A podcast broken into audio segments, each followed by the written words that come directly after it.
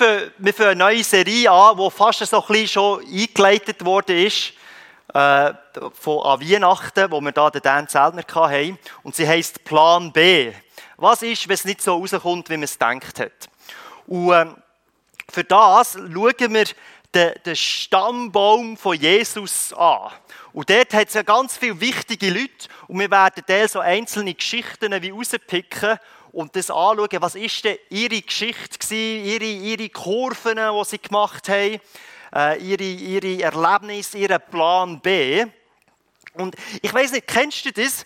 Es gibt ja so eine Art DNA-Tests, die man machen kann. Habt ihr von dem schon gehört? Man kann online kann man so, ich weiß nicht, kann man sein Blut einschicken oder nein, sein Speichel oder so und dann schickt man das irgendwie ein und dann kommt irgendwie eine Woche, zwei später kommt das Päckchen zurück und dann kannst du drinnen wie ablesen, was, wo du abstammst quasi. Also hast du irisches Blut oder äh, englisches Blut oder irgendwelches Russenblut oder so. Der Kleusel, wo bist der Kleusel hat das gemacht und er hat ungefähr 4,5% jüdisches Blut.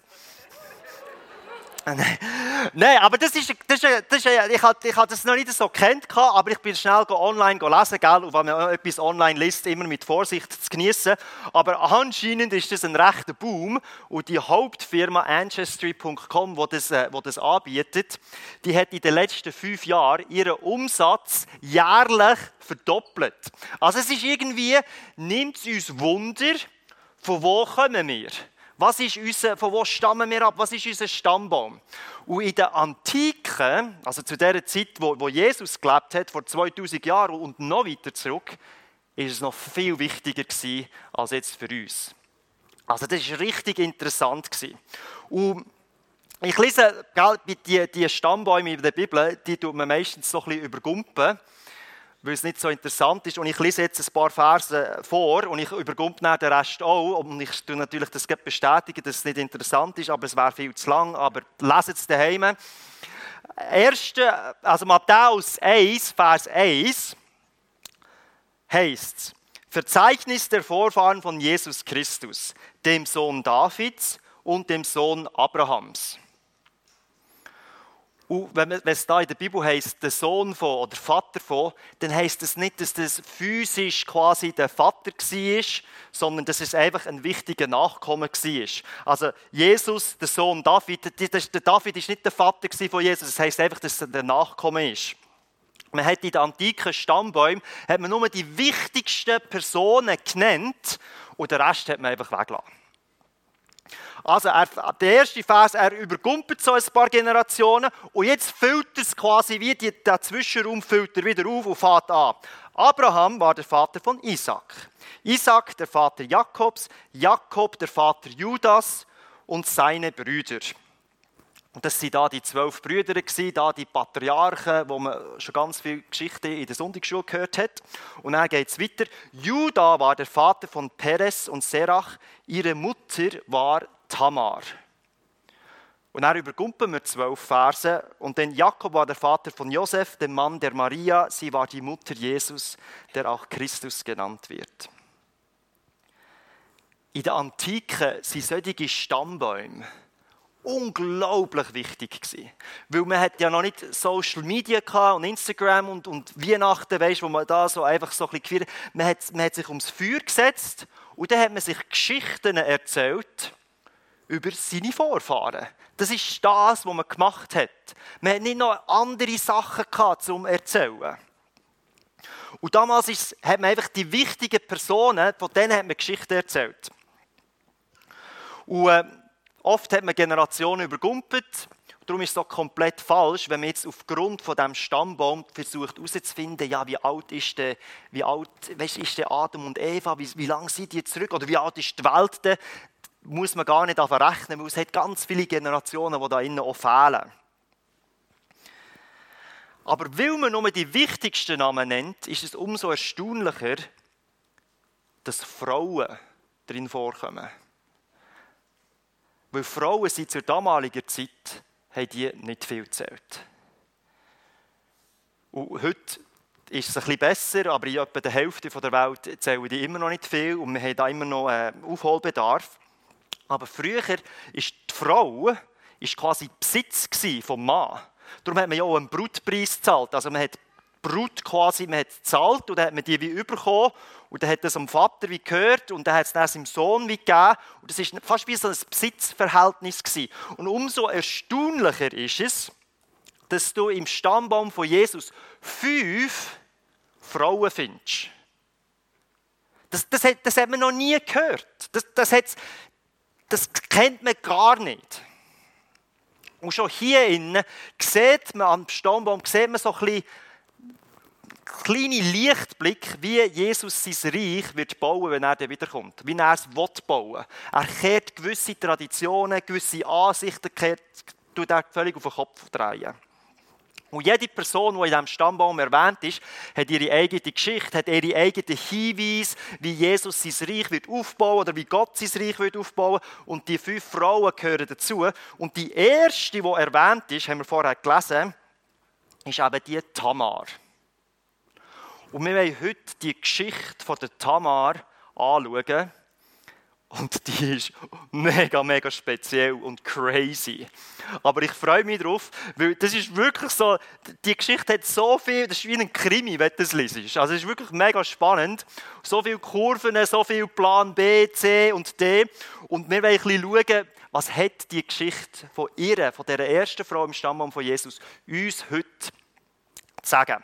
Und äh, was wir machen, ich müsste müsst wahrscheinlich eine Bibel mitnehmen, ich habe nicht alle Verse mitgenommen. Die Geschichte von Tamar finden wir im 1. Mose 38. Und wir werden das ganze Kapitel 38 Vers für Vers lesen. Und ich werde einfach immer wieder zwischendrin werde ich wie so, wie so einen Kommentar abgeben. Und dann werden wir zusammen die Geschichte entdecken.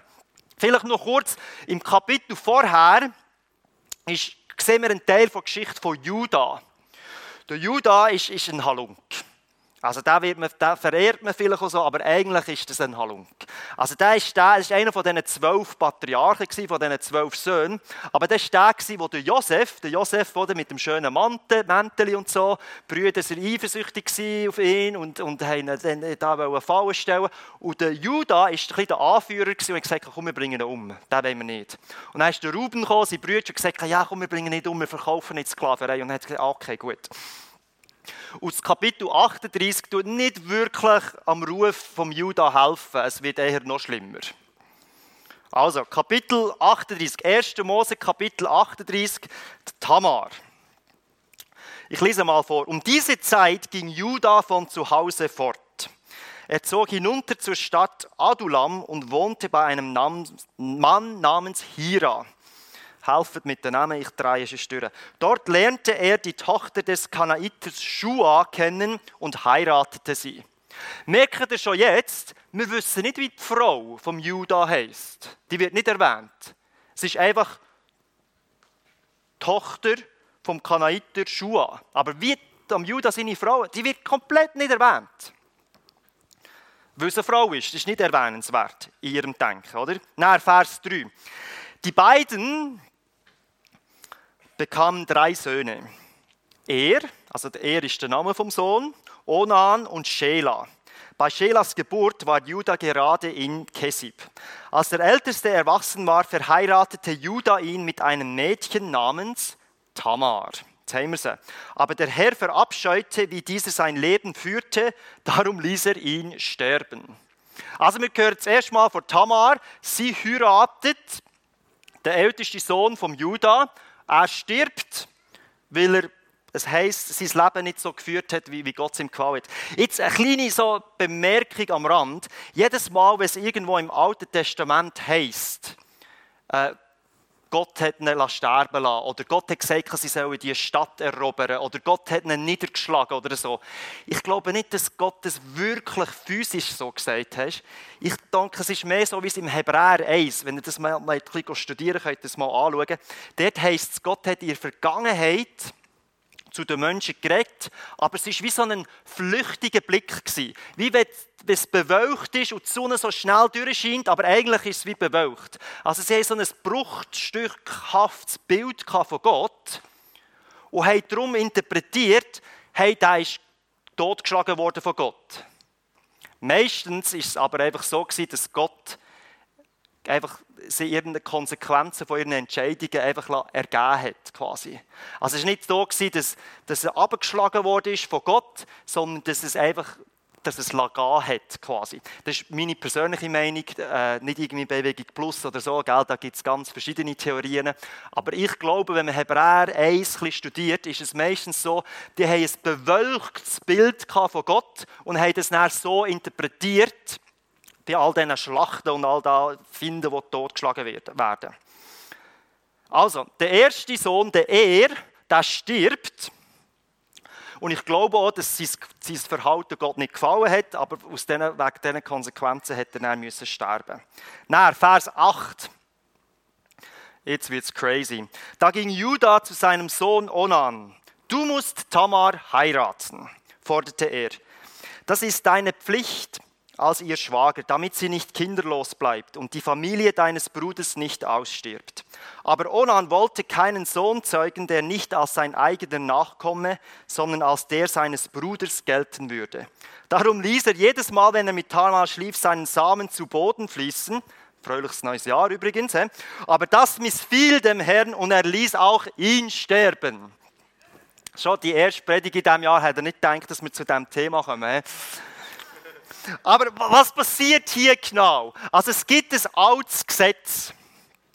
Und das ist noch nicht niedergeschrieben im Alten Testament, das hat es noch nicht gegeben, aber die Brüche und die Gesetze, die hat man so ein bisschen quasi befolgt. Und das ist so das Leviratsgesetz, heißt es. Und das heißt, wenn ein Mann kinderlos bleibt und stirbt, dann müssen seine Brüder aushelfen und die eheliche Pflicht quasi äh, erfüllen, um, um die Nachkommen sicherzustellen. Also wenn der Er, der, der ist der erste Sohn, er ist gestorben, der Er, ja, und er muss also sein Brüder als nachher. Und die Gründe sind erstens so ein bisschen, um die Frau zu schützen, weil als Witwe hat man nichts gezählt. Als Witwe bist du quasi Zungerstunde in der Kategorie, oder? Und äh, hat man als der, der, Vater hat ja die Frau gekauft und es ist seine Pflicht für die zu sorgen und darum ist es auch seine Pflicht zu schauen, dass sie Nachkommen hat, die er für sie sorgen kann und so weiter. Und ohne Ehemann hast du einfach nicht viele Optionen. Du kannst entweder äh, betteln oder du endest als äh, Prostituierte. Das ist eigentlich schon krass, dass wenn du nicht im Besitz von einem Mann bist, wirst du zum Besitz von allen Männern. Also das, die sieht, das ist wirklich krass. Das, der eine Grund war, die Frau zu schützen, aber noch fast aus ihrer Sicht der wichtigere Grund oder der größere Grund ist, ist zum Schutz vom verstorbenen Mann. Man wollte, dass seine Blutslinie quasi weitergeführt wird. Man wollte, dass, äh, dass, dass sein Name nicht ausstirbt quasi. Und darum hat der Onan hat quasi seinem Bruder müssen helfen, dass dem seine Blutslinie weitergeführt wird, dass er ein Nachkommen hat. Aber der Onan ist natürlich ein cleverer und gesagt, ja, ich will die Frau sicher nicht schwängern, weil dann, ich, dann muss ich das Erbe nochmal teilen, quasi, mit diesen Nachkommen. Also ich bin doch nicht blöd, quasi, dann, dann komme ich weniger über. Und es wird klar, wenn man so ein bisschen zwischen den Zielen liest, er hat Tamar gebraucht für seine vergnüglichen Zwecke, oder? Für, für den Sex und so weiter. Aber er zieht wortwörtlich im letzten Moment zurück und sagt, nein, nein, nein, das wollte ich gleich nicht. Und äh, in meiner Jugend, ich weiß noch, hat man die Verse für ganz andere Geschichten gebraucht. Da gehen wir nicht drauf ein. Der Onan, seine Sünde, war nicht eine sexuelle Sünde, sondern eine Sünde quasi, wo gegen seine Familie, gegen seine Brüder, äh, er musste den Tamar einen Sohn geben, das war früher so, und hat äh, aus egoistischen Gründen hat er es nicht gemacht. Also Vers 11. Da sagte Judah zu seiner Schwiegertochter, geh in dein Elternhaus zurück und bleib so lange Witwe. Also der Er ist gestorben, der Onan ist gestorben und jetzt sagt der Judah, komm grad zurück zu deinem Vater und bleib, bleib als äh, Witwe. Und er sagt, er braucht so einen kleinen Ausrat, geht ins Elternhaus zurück, bis der Sheila, mein dritter Sohn, erwachsen ist. Weil er aber befürchtete, dass auch Sheila sterben könnte wie seine Brüder, dachte er gar nicht daran, die beiden zu verheiraten. Und das Leben als Witwe bedeutet, du, du kleidest dich auch als Witwe. Du tust gewisse Kleider anlegen, die zeigen, hey, du bist nicht mehr verfügbar, du bist Witwe, jeder weiß das und, und das ist dann wie so geregelt. Und die Möglichkeiten, ein normales Leben zu führen, sind die für, für die Frau sind quasi auf Null gesunken. Die ist jetzt Brandmarkt quasi als Witwe fürs Leben. Und Tamar, heisst es, ist zurückgegangen in ihr Elternhaus. Merkt ihr, wie der Judah gibt der Tamar die Schuld am Tod von seinen beiden Söhnen. Und das war ein ganz normales Verhalten. Man hat irgendeine Ausrede gesucht oder? und hat gesagt, ah, da ist eine Frau, die hat eh nicht wert, wir schieben es der ab und geben der die Schuld am Tod von meinen Söhnen. Und jetzt wollte seinen letzten Sohn schützen und sagt, nein, nein, nein, ich halte den zurück, der ist noch nicht alt genug und so weiter. Und ich bin mir recht sicher, Tamar hat da noch gewisse Insider-Stories vom Onan und so weiter können sagen, aber niemand hat ihr geglaubt. Und jetzt ist sie quasi so eine schwarze Witwe, es ist eine Witwe, die unfruchtbar ist. Zwei Männer haben versucht, mit ihr ein Kind zu haben, sie ist nicht gegangen, sie sind gestorben. Und der Judah hat seinen Ruf nicht schändigen. Er hat gesagt, ja, das Leviratsgesetz, oder, wo er eigentlich muss, wo er verpflichtet ist, äh, das wollte ich nicht brechen.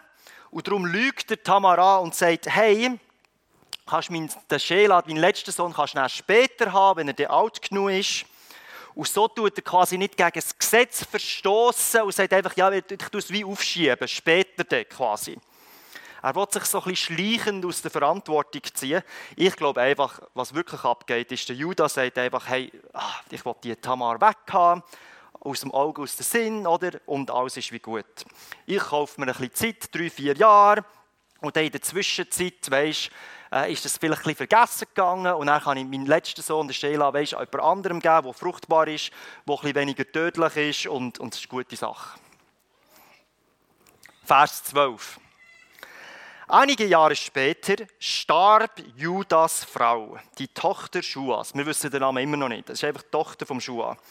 Als die Trauerzeit vorüber war, und es scheint so ein bisschen, die Trauerzeit war ein bisschen kurz gewesen, oder? Tamar ist als Witwe ist da die ganze Zeit am Trauern, oder? Und der Judah geht es relativ schnell vorbei. Als die Trauerzeit vorüber war, ging Judah mit seinem Freund Hira nach Tymna wo gerade seine Schafe geschoren wurden. Und Gell, man liest es so schnell, aber die Scherzeit, quasi dann, wo man die Schafe scheren, das ist quasi der Höhepunkt gewesen, wenn du, wenn du Schafe gehabt hast, oder? Und dann hast all die, keine Ahnung, hunderte von Schafen geschert, hast die Wolle genommen, hast die verkauft am Merit und dann hat es Kohle gegeben, oder? Da hast Geld gehabt, das ist, das ist quasi dein Jahreseinkommen, hast du dann bekommen. Also das ist, das ist quasi ein wichtiger Tag gewesen, die Scherzeit, der Merit, oder? Und er ist jetzt auf dem Weg dorthin, abzukassieren und die Schafe und Wolle zu verkaufen. Vers 13. Tamar erfuhr, dass ihr Schwiegervater auf dem Weg nach Tymna war, um bei den Arbeiten zu helfen. Daraufhin fasste sie einen Plan. Sie hatte nämlich inzwischen gemerkt, dass Sheila, der längst erwachsen war, sie nicht heiraten sollte. Also zog sie ihre Witwenkleider oder ihre Gefängniskleider, könnte man auch sagen, aus, verhüllte sich mit einem Schleier und setzte sich an den Ortseingang von Enaim, das auf dem Weg nach Tymna liegt. Als Judah vorbeikam, hielt er sie für eine Prostituierte, weil ihr Gesicht verhüllt war. Er ging zu ihr an den Weg ran und sagte, lass mich mit dir schlafen. So viel zum gemütlichen Vorspiel. Forderte sie auf, ohne zu wissen, wen er vor sich hatte. Jetzt müsst ihr das mal vorstellen. Er hat keine Ahnung, mit wem er jetzt zu tun hat. Und Tamar hat natürlich realisiert, mit ihrem Kontakt, den sie bis jetzt hatte, der Judah ist ein Halunk, oder? und ich fange mich jetzt an wehren. Ich, ich zahle sie mir jetzt quasi wieder zurück. Ihre beiden Optionen waren Witwe oder quasi Bettler oder Prostituierte. Oder? Und sie hat das Leben lang keine Entscheidungen treffen und jetzt muss sie eine ziemlich radikale Entscheidung treffen. Sie fasst also einen Plan, zieht ihre Witwenkleider aus, zieht prostituierte Kleider an und angeblich bedeutet das, dass einen Schal anlegst und angeblich bedeutet das auch, dass quasi wenn du mit einer Frau geschlafen hast, dass der Schal an war, weil er kennt sie nicht. Und ich, ich weiß auch nicht, wie das gegangen ist, aber du kann, ich kann mir vorstellen, früher hast du halt deine Zähne geputzt und Zeug und Sachen. Also Küsse war verboten, keine Ahnung. Vielleicht war es etwas Positives gewesen, aber sie kleidet sich als Prostituierte, hat einen Schal über dem Kopf und steht an diesem Tor. Und man muss sich ja schon fragen, warum hat sie gewusst, dass der Judah auf sie zukommen wird? Und die einzige Antwort ist, ja, der hat es schon x-mal in der Vergangenheit gemacht. Das ist bekannt gewesen, dass er das macht, so Sachen. Alle Menschen gehen vorbei, aber der Judah sieht sie und sagt, hey, ich will mit dir schlafen. Niemand war überrascht. Tamar hat ihm seine Schwäche gebraucht, um ihn reinzulegen. Dann kommt es zu dieser Transaktion. Äh, Tamar sagt, ja, was komme ich dafür über? Im Vers 16 am Ende und Vers 17, ich werde dir einen Ziegenbock geben, und das ist ein recht guter Lohn aus meiner Herde, versprach Judah. Aber Tamar ist eine schlaue Frau und sagt, halt, nur wenn du mir ein Pfand da lässt, bis du ihn bringst, bekam er zur Antwort. Gut, was soll ich dir geben? fragte er. Deinen Siegelring mit der Schnur und deinen Stab. Er gab ihr, was sie verlangte. Dann schlief er mit ihr und sie wurde schwanger von ihm. Danach ging Tamar nach Hause, legte ihren Schleier ab und zog die Witwenkleider wieder an. Also, er, er sollte zahlen, hat natürlich kein Geist dabei, oder? Was gibst du mir als Pfand? Und sie hat so einen Siegelring, das ist so ein Ring an einer Kette quasi, dann der Stab. Und den hätte er dabei haben, weil er am Merit ist. Und dann musst du natürlich die, die Transaktionen, die du machst mit den Schafen und Zeug und Sachen, das musst irgendwie, das musst deine Idee können zeigen oder das können zahlen. Und das ist früher gebraucht worden, um äh, eindeutig zu identifizieren, wer du bist. Also heute ist es ein Fahrausweis oder eine Idee oder so etwas. Wir sehen auch zwischen den Zielen, Tamar muss sehr attraktiv sein trotz Schleier, weil wer ist so dumm und gibt ein Siegel und seinen Stab ab an eine Prostituierte? Quasi, hier hast du meine EC-Karte mit Gott oder hier ist meine Kreditkarte, ich komme dann zurück, das zu holen oder so. Er hat sie wirklich, also das macht man nicht, aber er hat es gemacht. Vers 20. Judah schickte seinen Freund Hira, um die Frau den Ziegenbock zu bringen. Also er wollte seine Schuld äh, begleichen und das Pfand zurückzuholen. Aber Hira konnte sie nicht finden. Er fragte die Leute in Enjaim, wo ist denn die Prostituierte, die neulich an der Straße saß? So eine Frau ist hier nicht gewesen, antwortete sie.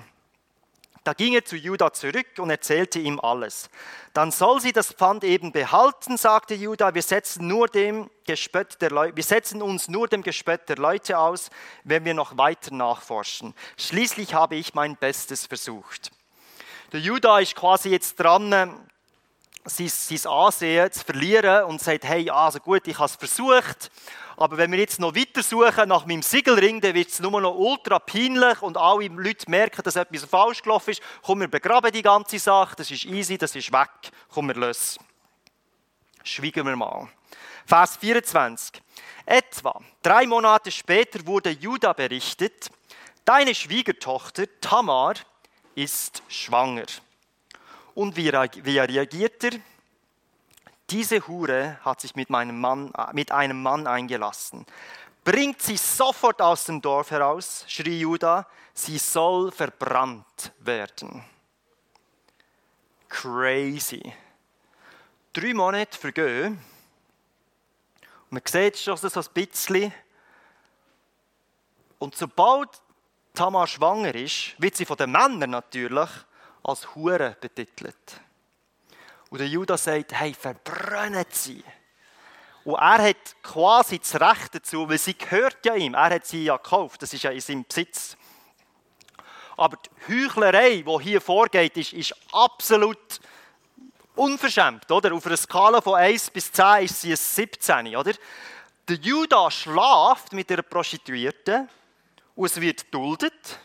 Aber eine Frau, die in seinem Besitz ist, quasi, will man bei lebendigem Leib verbrennen. Das ist crazy. Und er weiß noch nicht einmal, wer sie quasi äh, geschwängert hat.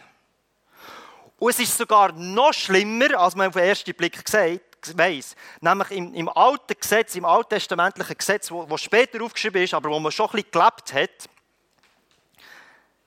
sind Prostituierte gesteinigt worden. Ausser du bist Tochter von einem heiligen Mann, also von einem Priester oder jemand ganz Heiliges, dann hast du sie verbrannt. Und jetzt scheint es ein bisschen so, als dass der Judah sich als heilige, heiliger Mann so ein bisschen positioniert, weil er sagt explizit, verbrennen sie. Also es ist noch schlimmer. Er, er, er, er heuchelt brutal, oder? Aber aus Sicht von Judah, der denkt, ah ja, easy, endlich habe ich eine Lösung für mein Problem Tamar gefunden, oder? Ich werde sie los, sie ist dann tot, dann kann ich meinen letzten Sohn kann ich quasi freisetzen, er kann dann jemand äh, anderes heiraten und es ist äh, alles gut. Aber Tamar hat natürlich vorausgedacht. Vers 25. Als man sie hinausschleppte, ließ sie Juda ausrichten. Der Mann, dem dieser Siegelring an dieser Schnur und diesen Stab gehören, ist der Vater meines Kindes. Erkennst du sie wieder? Und Judah wird endlich erwischt. Judah erkennt nämlich seine Sachen sofort und hat keine andere Wahl, als zugeben, was abgegangen ist. Er sagt, Tamar ist gegenüber mir im Recht. Ich hätte sie meinem Sohn Sheila zur Frau geben müssen. Und er heißt, danach schlief Judah nie mehr mit ihr. Also er wird erwischt und hat keine andere Wahl zuzugeben. Aber das Zugeben können wir ihm nicht wirklich als mega positiv äh, irgendwie einen Punkt geben, weil er hat es ja müssen. Und es ist schon krass, wie Tamar so kurz davor war, verbrannt zu werden. Und der Judah wird erwischt und man akzeptiert es einfach so ein bisschen und es ist wieder gut. Der doppelte Standard, der hier angewendet wird, ist, ist, ist ganz krass. Als Mann, wenn du Frau eroberst, bist du ein Held. Als Frau bist du Abschaum, oder?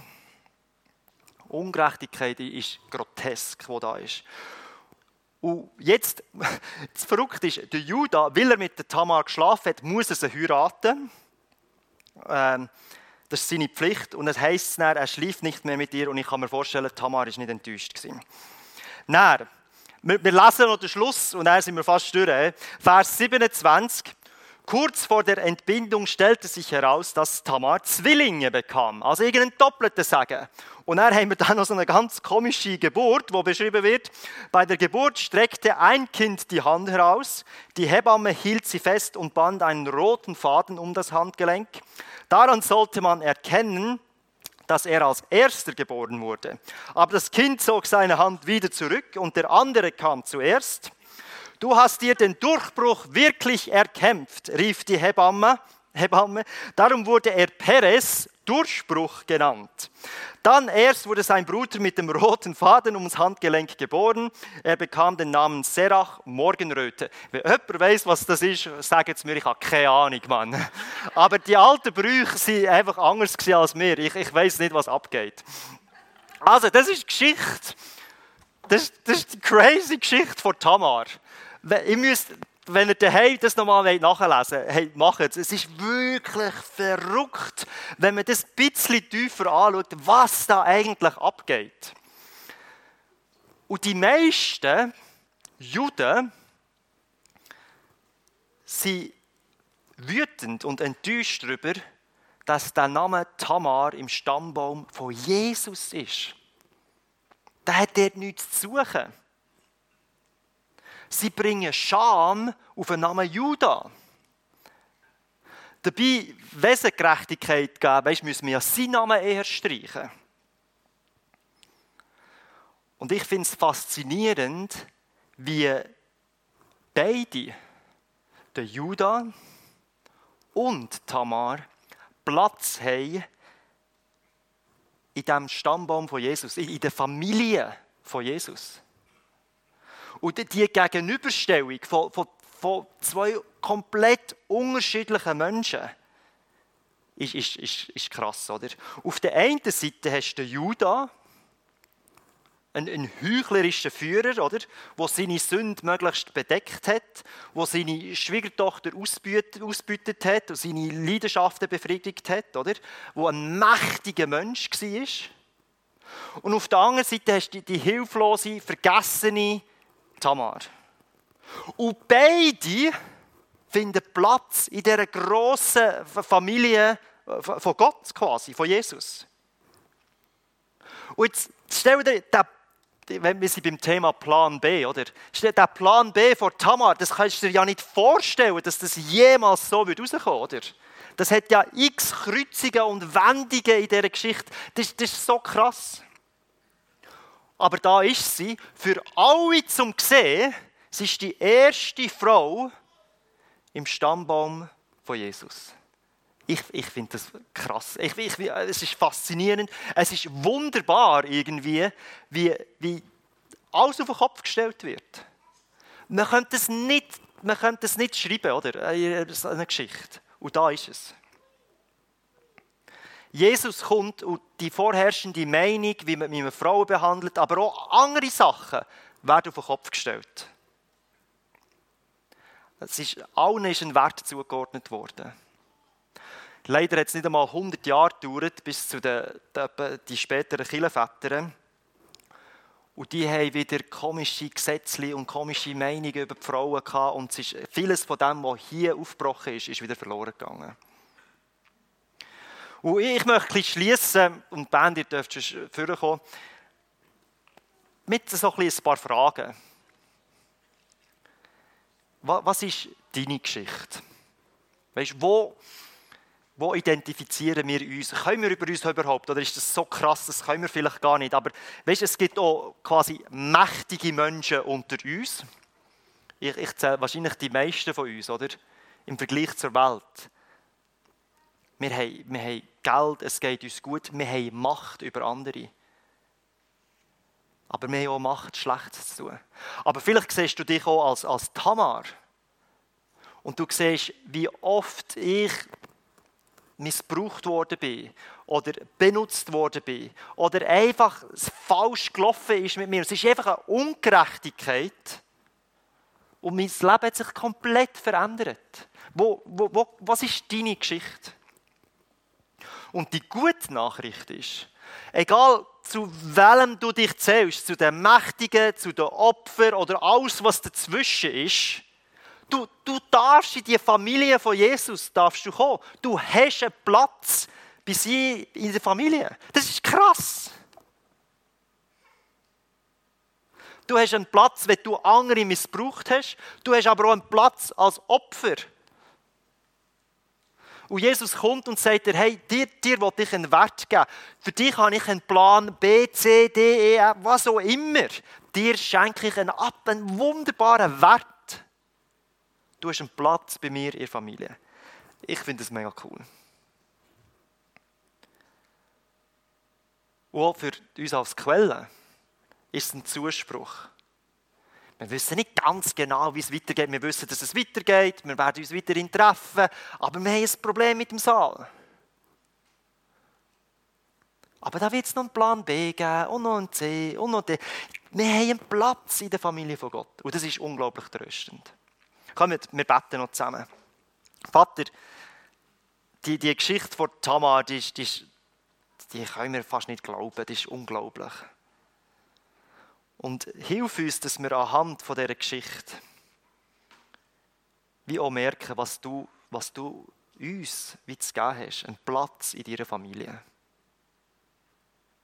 Und wie wertvoll das ist. Egal wie viel Dreck am Stecken wir haben, Egal wie viel wir selber erlebt haben und uns wehgetan worden ist. Aber wir dürfen zu dir kommen. Und du beschenkst uns mit einem Platz in deiner Familie, Herr. Danke vielmals. Amen.